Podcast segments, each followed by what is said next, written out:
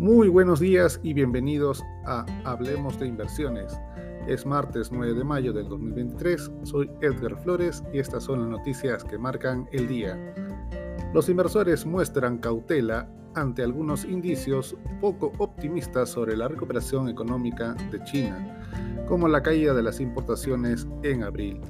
La prudencia en las operaciones también se debe a la expectativa de la inflación en Estados Unidos, que se conocerá mañana y calibrará las apuestas sobre la dirección de las tasas de interés.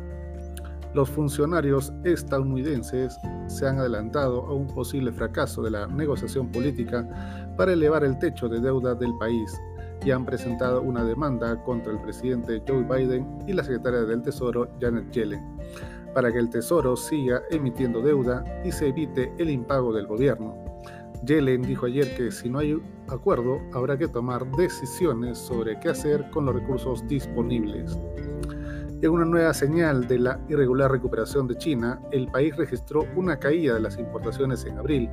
La balanza comercial del periodo de 90 mil millones de dólares fue el resultado de unos envíos de 295 mil millones de dólares, un 8.5% más que un año antes cuando la pandemia seguía bloqueando las importaciones y unas importaciones un 7,9% más bajas, de 205 mil millones de dólares, mucho peor que el descenso estimado del 0,2%. Tras pactar la compra de Credit Suisse Group, UBS Group inicia ahora la reorganización de su equipo directivo, ha nombrado a Tut Tachner director financiero, en sustitución de Sarah Jungwood, y ha comunicado que el consejero delegado de Credit Suisse, Ulrich Corner, pasará a formar parte del Consejo Ejecutivo de UBS Group tras el cierre de la operación de 3.000 millones de francos previstos para este mes. El día de hoy los mercados bursátiles comienzan con retrocesos con el SP500 disminuyendo en menos 0,46% y las bolsas europeas han seguido en la misma dirección, cayendo en menos 0,71%.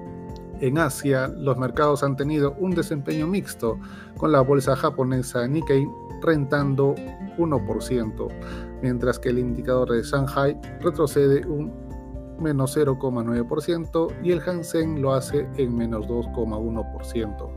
Finalmente, continuamos viendo una dinámica positiva en los activos locales del país, donde la bolsa presentó un incremento de más 0,9% el día de ayer, mientras que la moneda se apreció más 0,1%. Es todo por hoy, soy Edgar Flores y gracias por escucharme.